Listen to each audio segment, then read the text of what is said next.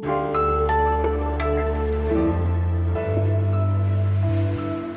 Schweden möchte der NATO beitreten, die Aussichten darauf sind aber erneut schlechter geworden. Warum, das besprechen wir im heutigen Was jetzt Update an diesem Montag, dem 23. Januar. Herzlich willkommen von mir, Erika Zinger. Morgen vor einem Jahr fing die letzte Generation mit ihren Klimaaktionen an. Was sie 2023 vorhaben, das hören Sie auch noch gleich. Der Redaktionsschluss für diesen Podcast ist 16 Uhr. Zwischen der Türkei und Schweden kriselt es ja seit Wochen. Erst hatten Aktivisten bei einer Protestaktion eine Puppe an den Füßen aufgehängt, eine Puppe, die dem türkischen Präsidenten Erdogan sehr ähnelte. Ja, und am Wochenende folgte dann jetzt der dänische Rechtsextremist Rasmus Paludan mit einer Aktion, er hat vor der türkischen Botschaft in Stockholm eine Kundgebung abgehalten und dabei ein Exemplar des Korans verbrannt. Der Sprecher des türkischen Präsidenten Erdogan, Ibrahim Kalin, der verglich die Aktion mit moderner Barbarei. Angespannt ist es ja zwischen der Türkei und Schweden, das habe ich gesagt, ohnehin, denn die Türkei ist neben Ungarn der einzige NATO-Staat, der den Weg für einen Beitritt Schwedens bisher nicht freigemacht hat. Mit dem Zeitautor Isju Erich will ich jetzt darüber sprechen. Hi Isju. Hi. Schwedens Außenminister Tobias Billström, der will ja nicht darüber sprechen, wie und ob diese Aktionen sich jetzt auf den NATO-Beitritt auswirken könnten.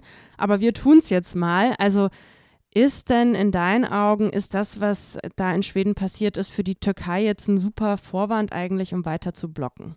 Absolut. Am Samstag hat der türkische Verteidigungsminister Hulusi Akar den Besuch seines schwedischen Amtskollegen für die Folgewoche abgesagt und hat dort explizit darauf verwiesen, dass dieses Vorkommnis in Schweden stattgefunden hat. Ähm, von daher ist es keine Spekulation. Ich denke, dass die Türkei in den vergangenen Wochen, Monaten durchaus gezeigt hat, dass sie gewillt ist, dieses Ring um den NATO-Beitritt Schwedens in die Länge zu ziehen. Ähm, und da ist das mit Sicherheit ein weiterer Aufhänger, denn ähm, das sorgt auf jeden Fall für sehr, sehr emotionale Reaktionen in der Türkei. Aber was will denn die Türkei überhaupt von Schweden? Also was fordern die denn für den NATO-Beitritt? Zunächst einmal geht es der Türkei um das, was man grob als Terrorunterstützung einordnen könnte. Damit spielt die Türkei auf eine kurdische Gruppe in Syrien an, mit sehr, sehr engen Verbindungen zur verbotenen kurdischen Arbeiterpartei PKK. Die PKK ist auch in Europa als Terrororganisation eingestuft. Die Gruppe in Syrien hingegen wurde unterstützt, weil sie sich im Kampf gegen den IS als sehr hilfreich erwiesen hat. Die Türkei fordert letzten Endes von Schweden die Auslieferung von PKK Mitgliedern von anderen politischen Gegnern, Mitgliedern der Gülen-Bewegung. Die Türkei ist ja nun mitten im Wahlkampf fürs Präsidentschaftsamt. Sowas wie Koranverbrennung oder eben andere Protestaktionen wie die jetzt in Schweden. Wie nutzen die denn Erdogan nun für seinen Wahlkampf? Erdogan ist sehr, sehr stark auf die Zustimmung von ähm, Türken angewiesen, die nationalistische Tendenzen haben, die sich die Türkei gerne als ein Spieler auf dem internationalen Tableau vorstellen. Und äh, wenn Erdogan dort als ein Staatschef auftreten kann, der den Beitritt eines Staates zur NATO blockieren kann, ähm, ist es natürlich ein Trumpf. Und er kann damit eben viele Befindlichkeiten auch aufrütteln, die in dieser Wählerschaft ähm, vorhanden sind. Ähm, einmal die Sorge angesichts von Islamophobie im, im Ausland, dann die Sorge, dass Rechtsextremismus ein Faktor ist in vielen europäischen Staaten. Das fußt natürlich alles auch auf einer Realität. Also gerade Schweden ist ja ein Beispiel dafür, dass es durchaus ein Rechtsextremismus ein Problem dort ist. Ähm, das kann Erdogan aber natürlich nutzen, um seine Wählerschaft ähm, hinter sich zu versammeln. Danke dir erstmal für deine Einschätzung, Isio. Sehr gerne. Die Revolutionsgarden terrorisieren ihre eigene Bevölkerung Tag für Tag. Daher ist es wichtig, dass wir heute hier ein viertes Sanktionsregime gegen das iranische Regime und insbesondere auch gegen die Revolutionsgarden auf den Weg bringen. Außenministerin Annalena Baerbock war das heute Vormittag in Brüssel, und zwar vor dem Treffen der Außenminister und Ministerin der EU. Die waren zusammengekommen, um darüber zu beraten, wie sie weiter mit dem Iran umgehen wollen. Denn auch weiterhin unterdrückt die iranische Regierung brutal die Proteste im Land, sperrt Menschen ein und verhängt Todesurteile. Erst heute sollen Medienberichten nach mindestens drei Journalistinnen festgenommen und in das berüchtigte Evin-Gefängnis in Teheran gebracht worden sein dass Europa, dass die EU die Revolutionsgarden auf ihre Terrorliste setzen soll. Das hat das Europaparlament vor einer Woche gefordert. Passiert ist es heute aber wieder nicht. 37 weitere Verantwortliche und Organisationen aus dem Iran werden auf die Sanktionsliste gesetzt. Darauf konnte sich die EU einigen. CDU-Außenpolitiker Norbert Röttgen kritisierte das Ergebnis auf Twitter prompt. Er nannte es, Zitat, eine Politik der Minimalsanktionen gegen das Mullah-Regime.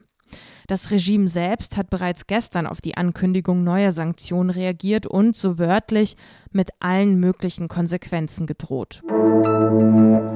Eine Woche haben die Klimaaktivistinnen und Aktivisten der letzten Generation ihre Aktion in Berlin und München ausgesetzt. Nun soll es aber weitergehen. Wie, das haben sie heute in einer Pressekonferenz erklärt, passend zum morgigen Jahrestag ihrer ersten Aktion. 2023 will die Klimagruppe ihre Aktion ausweiten, das haben sie heute gesagt, und zwar auf ganz Deutschland. In jede Stadt und jedes Dorf soll der Protest getragen werden. Sie seien bereit, die Republik zu einem friedlichen Stillstand zu zwingen, wenn sie weiter nicht gehört würden, sagte eine Sprecherin. Tempolimit 100 und das 9-Euro-Ticket, das fordert die Klimagruppe. Einen sogenannten Gesellschaftsrat, den wollen sie auch von der Regierung.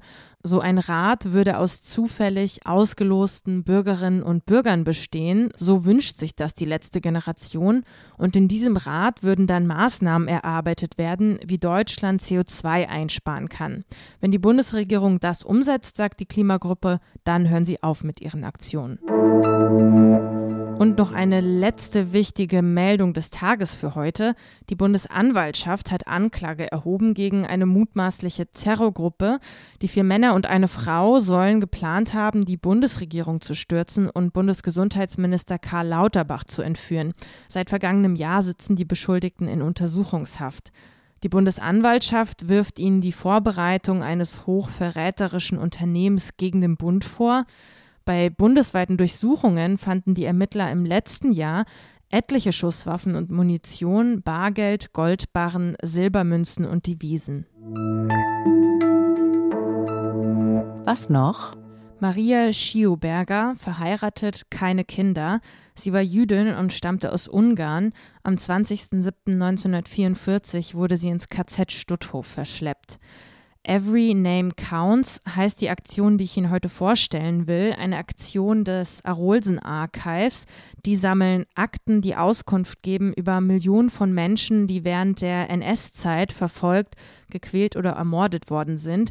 Diese Akten, die gibt es zwar eingescannt, aber das Archiv will sie jetzt auch online auffindbar machen und da können Sie mithelfen. Auf der Seite des Archivs können Sie die Dokumente sehen und dann online in eine Form eintragen und einschicken. Sie können also mithelfen, an die Opfer zu erinnern. Wir verlinken Ihnen natürlich die Aktion. Bevor ich dieses Update abmoderieren darf, brauche ich nochmal Ihre volle Aufmerksamkeit. Auch uns bei Was Jetzt passieren manchmal Fehler, das ist uns natürlich sehr unangenehm, aber wir können froh sein über so aufmerksame Hörerinnen und Hörer, die uns auf diese Fehler hinweisen. Es geht um unsere Morgensendung von heute früh und mein Kollege Moses Fendel, der diese Folge moderiert hat, der klärt kurz über den Fehler auf. Hi Erika, ich muss leider was richtigstellen. Es geht um ein Gespräch mit Bettina Schulz in meiner Sendung heute Morgen. Sie hat mir da was nicht ganz richtig erklärt. Es ging um Primärrecht und Sekundärrecht in der Europäischen Union. Alle Beispiele, die Bettina genannt hat, waren Sekundärrecht. Primärrecht ist was anderes, und zwar die Basisverträge, also alle Verträge, die den Zusammenschluss der Mitgliedstaaten zur Europäischen Union regeln. Sorry für die Verwirrung und vor allem für den Fehler, auch im Namen von Bettina. Und danke an alle, die uns per Mail darauf hingewiesen haben. Danke dir, Moses, für die Klarstellung. Und damit ist das Update dann auch wirklich am Ende. Konstanze Keins, meine Kollegin, hören Sie dann morgen in der Früh. Ihre Nachrichten, Ihre Kritik und Ihre Hinweise, die empfangen wir wie immer gerne unter wasjetzt.zeit.de. Ich, Erika Zinger, wünsche Ihnen eine gute Woche. Tschüss und machen Sie es gut.